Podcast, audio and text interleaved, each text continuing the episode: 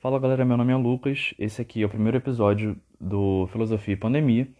E antes da gente passar para o conteúdo de hoje, que é sobre a origem da filosofia, eu queria pedir para vocês, primeiro, é, a desconstrução do que vocês têm de entendimento de filosofia, porque no ensino médio, boa parte dos professores falam de filosofia de um jeito muito abstrato, de ser, não ser, de essência, vários termos em grego, vários termos em latim e tudo isso pode ficar muito difícil de entender durante as aulas, ainda mais quando você tem inúmeras outras matérias para poder estudar. Então, vou sempre buscar aqui falar de um jeito muito mais simples, mais sucinto, mais rápido, por isso até que os episódios vão ser mais curtos, para que todo mundo possa entender tranquilo. Mas qualquer dúvida pode me chamar nas redes sociais.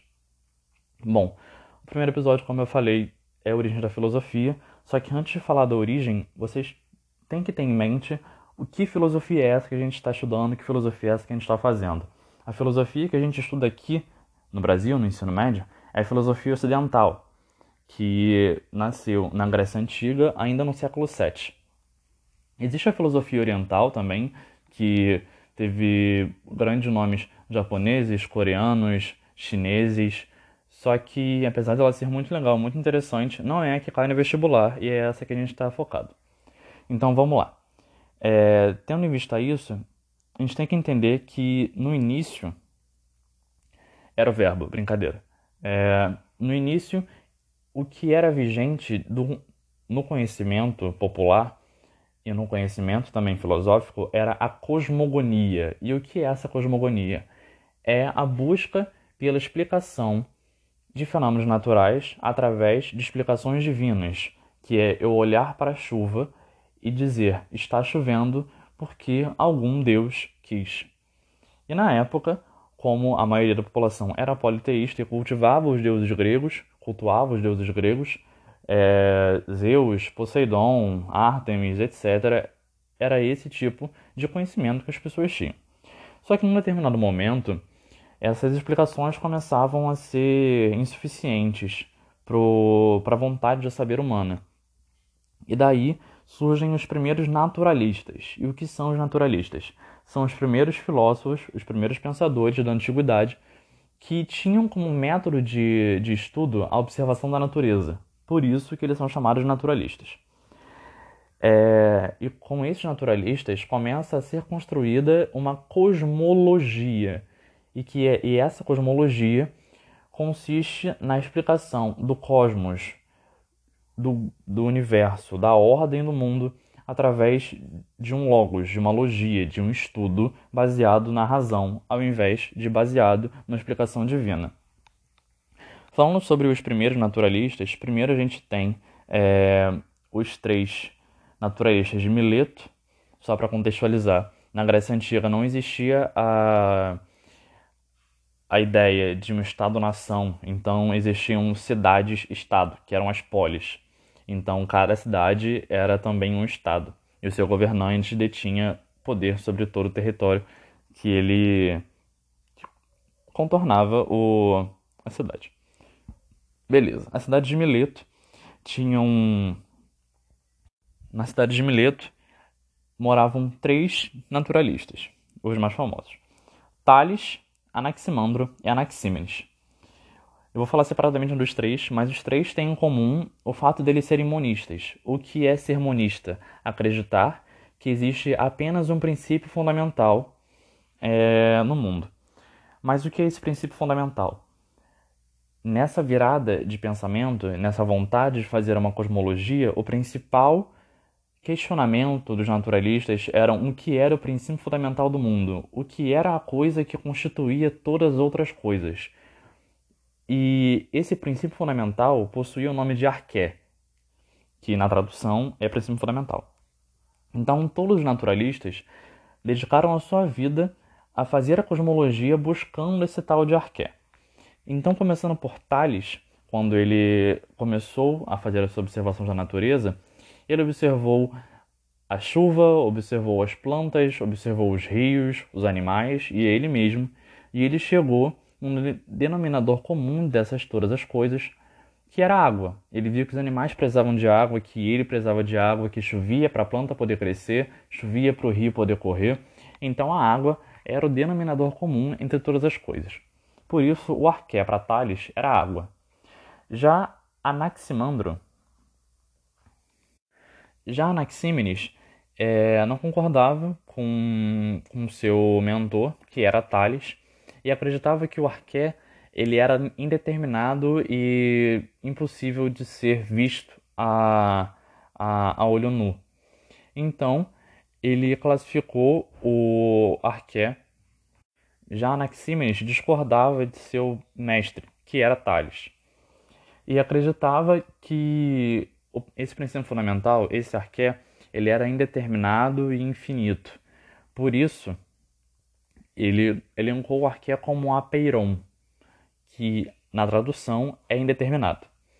Anaximandro, aquele que eu falei lá no início, ele era discípulo de Anaxímenes. Sim, os três tinham uma escadinha ali de, de mentor e discípulo. Anaximandro, ele até concordava, sim, com, com Anaxímenes quando ele falava que o, o o Apeiron era, era infinito, mas ele elencou o ar como, como esse arqué, porque ele não acreditava que o Apeiron era indeterminado. Partindo para uma cidade vizinha, a cidade de Samos, a gente tem o Pitágoras. Aquele Pitágoras lá que a gente estuda em matemática. É... E por que a gente estuda ele em matemática? Porque ele elencou o arqué como as relações numéricas. Ele acreditava que tudo no mundo estava pautado e relacionado com as relações numéricas. De outra cidade vizinha, a cidade de Éfeso, a gente tinha Heráclito. E, assim como todos os outros, Heráclito estudava a natureza, observava a natureza, os fluxos, os fixos e todas as transformações que, tudo, que ele via estava submetido. Ele via que tudo na natureza passava por um tipo de transformação.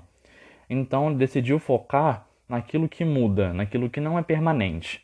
E com isso, ele percebe que tudo está em constante transformação, tudo está em constante mudança. Nada de fato é, tudo está. Porque o estar é um estado, você pode mudar de estado. Quando você é, você não muda. Então, ele é o precursor da, da teoria do mobilismo, que é, é a teoria que diz que tudo flui, ou em grego, pantarrei. É, já Parmênides, ele vem com uma proposta diametralmente oposta e fala que é, nada pode vir a não ser e nada pode vir a ser, tudo é. Primeiro, a gente tem que entender como é que ele chegou nesse tipo de teoria. Para Parmênides, é, os sentidos dele eram enganosos, podiam enganar ele é, e, não, e por isso não eram confiáveis. Por isso ele não podia confiar basicamente naquilo que ele observava. Então ele decidiu pautar as, as teorias dele, os estudos dele, na própria razão, que para ele, na razão, ele podia confiar plenamente. Então ele viu que tudo que é não pode vir a não ser. Lucas, o que é essa frase absurda? Então, vamos explicar. Eu sou homem. É... Enfim, não me cancelem por isso. Mas enfim, eu sou humano. Show? Eu sou humano. Haja o que houver, seja o que eu fizer, eu vou continuar sendo humano. Um vidro, um espelho, por mais que ele esteja em cacos, ele segue sendo um espelho. Então, tudo que é, segue sendo aquilo. Nada pode vir a não ser. Não existe um não espelho. Então, é com isso, inclusive, que ele constitui a teoria da, da não contradição. Então, ele tem esse ideal é, que é o imobilismo. E com esse imobilismo é o que se faz, é uma é um exemplo do que se chama de ontologia. O que é ontologia? É a teoria de uma existência pautada nela mesma que é basicamente isso que Parmênides está falando. Aquilo que é, é. E eu provo aquilo que é por ele mesmo. O Lucas é humano porque eu olho para ele e reconheço que ele é humano, então é isso, acabou. Beleza. Passando para o próximo, a gente tem o Empédocles. Sim, os nomes são estranhos, mas é porque a gente está na Grécia Antiga, no século VII a.C., e para eles o seu nome aí também seria estranho. Empédocles acreditava que tinha que haver um meio termo entre o mobilismo e o imobilismo. Empédocles era discípulo de Parmênides, então ele partilhava dos ideais imobilistas do seu do seu mestre, mas ele acreditava que estava tudo muito radical, que tinha que ter um meio termo. Então, ele elencou como apeirão dele os quatro é, elementos: terra, fogo, ar e água. Porque, da mesma forma que ali tem coisas é, que são fixas, tem coisas que se transformam. Por exemplo, o fogo é um elemento de mudança, porque é, para ele, uma árvore que estava cheia de água, quando ela pegava fogo, a água ia embora e o fogo a transformava. Então tem aí um, um meio termo entre as teorias. Então, por último, mas não menos especial, a gente tem o Demócrito. Demócrito ele tem uma teoria bem interessante sobre o que é o arqué. Para Demócrito, é... todas as coisas são formadas por pequenas partículas, pequenas partezinhas. É... Então, eu seria formado de pequenas partezinhas, a minha parede seria formada de pequenas partezinhas, assim como todo o resto do mundo. E essas partezinhas, Demócrito chamou de átomo, que do grego vem como indivisível. Esse sufixo, esse prefixo a significa negação e tomos divisível, então o indivisível. E ele acreditava que esse átomo constituía todas as coisas no mundo é, e que essas partículas minúsculas eram, além de invisíveis, também indivisíveis. É, e essa teoria atomista foi para frente, né? É, no mundo da ciência, vários outros pensadores vieram a ter outros tipos de concepções sobre o átomo até o átomo atual que a gente tem. Então, o Demócrito fecha esses filósofos naturalistas e é o último antes de Sócrates. Sócrates foi um cara muito importante na modernidade, muito importante para a história da filosofia, que a gente vai estudar ele um pouco mais para frente. É, então, todo mundo que veio antes de Sócrates é chamado de pré-socrático. Então, todos esses filósofos naturalistas também podem ser encarados como filósofos pré-socráticos. Ambas as denominações são o suficiente para poder defini-los. Gente, espero que tudo tenha ficado bem claro, bem explicadinho. É, eu vou disponibilizar um material escrito que eu preparei aqui de resumo junto num link quando eu for postar isso aqui. É, espero que vocês tenham gostado, espero que tenha ajudado. Me deem um feedback caso esteja tudo bem. Qualquer coisa, podem me chamar nas redes sociais que a gente faz qualquer coisa aí para tentar tirar dúvida de vocês e todo mundo aprender tranquilo. Valeu, falou!